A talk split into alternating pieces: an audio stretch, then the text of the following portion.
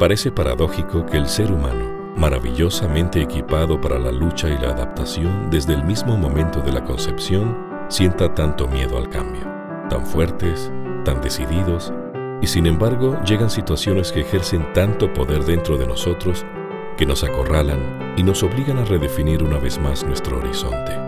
Un accidente, una ruptura, una pandemia nos introduce a la escena del cambio. En realidad es un poquito la máscara que uno utiliza para engañar al cerebro y engañar el pánico y a la pandemia, de decirle a la pandemia, no me asustas, mi buen humor te va a ganar. Y es, es un poquito el truquito. Tú sabes que en la televisión, y seguro la gente lo sabe, a la audiencia no le interesa mucho si tú tuviste un mal día, si algo pasó en tu familia, simplemente dame la información que yo la necesito. Y esa es nuestra vocación y ese es nuestro servicio. Yo creo que todo el mundo eh, nos agarró exactamente igual, sobre todo en potencias fuera de Asia, me imagino, porque mucha gente ya sabe que empiezan las teorías de la conspiración, pues gente que realmente tenía gente conocida en China, decían que esto ya venía de meses atrás, como octubre, noviembre, ellos ya sabían que algo estaba pasando, no sabían exactamente qué. Sin embargo, nosotros nos, nos enteramos en Estados Unidos que ya estaba llegando a Estados Unidos hasta febrero y que esto era mortal y que teníamos que estar en guardia todo ese tiempo. Sí fue, eh, nos tomó por sorpresa a todos algo de verdad terrible, sí te descoloca totalmente la vida. Ingrid, no es primera vez que te toca vivir una situación extrema. Quizá el último evento que viviste en la Ciudad de México. Hablo del terremoto de la Ciudad de México. Sí, 19 de septiembre del 2017. Yo ya estaba en pláticas para venirme para acá desde agosto de 2017 para Houston pero eh, se atravesó el huracán Harvey y se atravesó el huracán María. Y entonces eh, eh, se atravesó luego el terremoto. Entonces yo nomás no me podía venir a Estados Unidos a pesar de ya tener pues todo listo. Y, y un poco el COVID es como un terremoto. Es inesperado totalmente. Uno no puede saber de ninguna manera cuándo va a llegar un terremoto de esa magnitud, sobre todo en, en, en México, que tenemos una falla de norte a sur y los terremotos son cosa de todos los días. Y bueno, sí, me tocó ese terremoto de más de 8 grados de, magnitud. Y, y, a raíz de eso, fíjate, Robert, me, me dio un síndrome postraumático durísimo. No, imagínate, a mí me agarró en la, en la bañera, en, tomando un baño. Y en el momento más vulnerable de tu día, ¿no? Del día de cualquiera bueno, afortunadamente eh, yo estaba con una persona en esos momentos y yo estaba en shock. En shock no hubiera salido del edificio hasta que él me sacó en toalla y yo, bueno, con los pies este, desnudos, en toalla y bajando las escaleras dos, tres pisos hasta que salimos a, la calle y, empezamos a ver cómo se desquebrajaba el, el edificio. Duro. ¿En qué se parece, Ingrid, aquella situación a esta? Pues eso que la vida es frágil.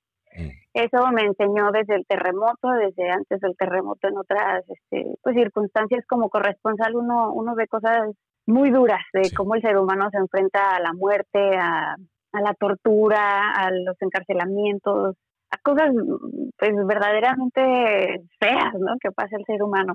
Entonces, como corresponsal y como periodista se le hace a uno una piel de cocodrilo un poco, una coraza que, que es difícil penetrar las emociones tengo una fe muy grande, muy, obviamente me desespero como cualquier humano y que Dios no nos suelta.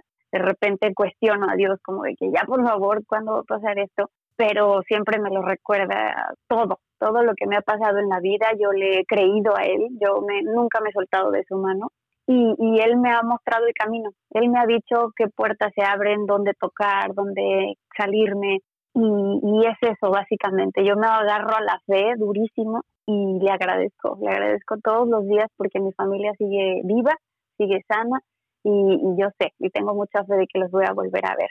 Certeza de lo que se espera, convicción de lo que no se ve. La fe, exacto, esa es la fe, no saber y sin embargo creer. Entonces siempre he tenido claro que la prioridad es la familia, la familia, los afectos, las querencias, eso siempre ha sido mi prioridad. Entonces no hay tanto ese ese cambio de prioridades tan notorios tal vez en mi vida, porque siempre he procurado estar ahí de la mano de mis papás, los, hablamos diario, horas, y, siempre tratamos de ir, bueno, visitarnos, ¿no? Pero si no fuera eh, esa, esa mi prioridad, eh, sin duda te diría que, que menos preocupaciones, menos preocupaciones como de eh, del, del trabajo, de, de un puesto, de un salario, de las cosas, de quiero mi casa y quiero mi carro y, y, ya quiero tener una familia y quiero mis cosas y no, soltar el control. Ingrid Barrera desde Houston, Texas. Gracias, Robert. Nada de lo que nos pasa nos cambia tanto como la actitud con la que asumimos lo que nos pasa. Los cambios nunca se despiden porque siempre han vivido aquí. Solo que han estado sucediendo silenciosamente sin que nos demos cuenta. Bueno, eh, intentando dimensionar dentro de qué, qué burbuja estábamos, eh, todavía creo que con una expectativa de que iba a ser algo de cuestión de dos semanas y empezando a entender que no, que faltaba y no sabíamos cuánto.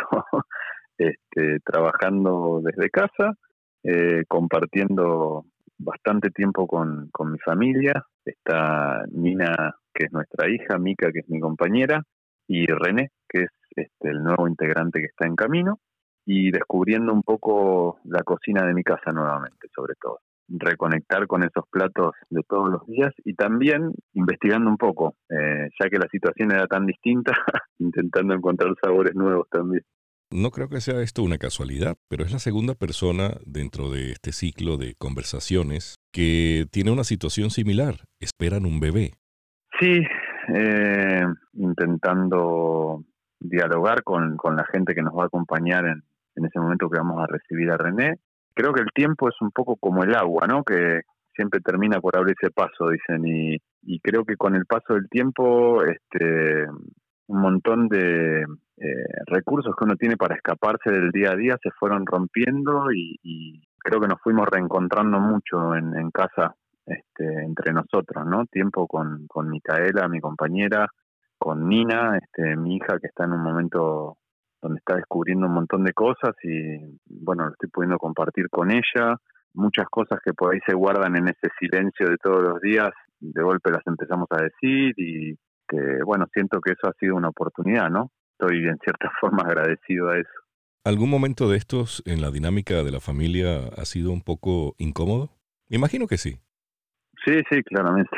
Este, sobre todo lo que pasa con el tiempo es que uno sale de lo discursivo, ¿no? Cómo uno cuenta la vida, cómo la comparte en las redes sociales y de golpe de acá la empieza a ver sin filtros, ¿no? Y, bueno, hay días que sí, uno se levanta y me ha pasado más de una vez en estas, en estas semanas de decir, ok, este día eh, empieza con esta energía y, tengo que, que, sacarlo a pasear con esta cara eh, y sacarlo a pasear adentro del living de mi casa, ¿no? Pero nada, es un aprendizaje. siento que, mm, que estoy mucho más acá, como confiando en que las cosas a futuro se van a dar, pero si me ocupo claramente de, de aquí y ahora, me siento como más agradecido de, de, lo que ya, ya cuento en el haber, ¿no? Sacando un poco la, la, pata del acelerador de qué es lo que viene, qué es lo que viene, y disfrutando mucho más lo que, lo que estoy haciendo ahora en el día a día, este, en lo laboral, en, en la vida familiar, en general, como me noto disfrutando mucho más este, lo que ya está acá. ¿Cuál línea de pensamiento hmm. tiene, tiene Marco? ¿Eres optimista en el futuro? ¿Habremos aprendido algo de esto? ¿O, simplemente estamos contenidos en este momento? Creo que tenemos dentro la, la pulseada entre esas dos energías, ¿no? Hay veces que nos levantamos y creemos que es una oportunidad, que el mundo va a cambiar radicalmente. Hay momentos que estamos más desesperanzados y, me encuentro como con la sensación de que se va a condensar un, mundo con más contrastes de los que ya tenía y, demás. Pienso es que es una oportunidad, creo que estamos ante algo que simplemente lo que hace es precipitar cosas que se venían gestando, ¿no? Lo bueno y lo malo, pero creo que la pulseada sigue siendo un poco la misma. Sí, creo que esta, este, este tiempo forzado de, de estar tanto en un mismo lugar con nosotros mismos, inevitablemente va a generar movimientos de fichas importantes adentro de uno.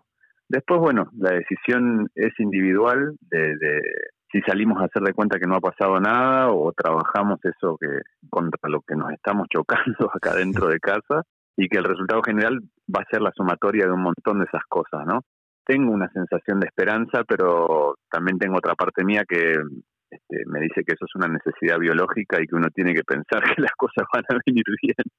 Tengo muchas ganas de, apretar a mi familia, tengo ganas de ver a mi hermano, tengo ganas de ver a, mis papás, tengo ganas de ver a mis amigos. Después también tengo ganas de, salir a caminar un poco el mundo que, que, no es tan humano, ir a ver las plantas, este, las cosas que están acá alrededor. Pero sí, primero creo que voy a ir a abrazar mucha gente. Marco Tiraboski, desde Buenos Aires, Argentina. Muchísimas gracias a vos, Roberto. Ha sido un placer. Cuando creemos ciegamente que tenemos el dominio, este se ríe de nosotros. Y basta la caída de una pequeña gota o el aleteo de un insecto para desatar tormentas gigantescas que en un minuto arrasan con todo eso que jurábamos que teníamos bajo control. El control no es nada. Nadie lo tiene, nadie lo ostenta. El control viene de arriba, muy arriba, allí donde nadie lo alcanza.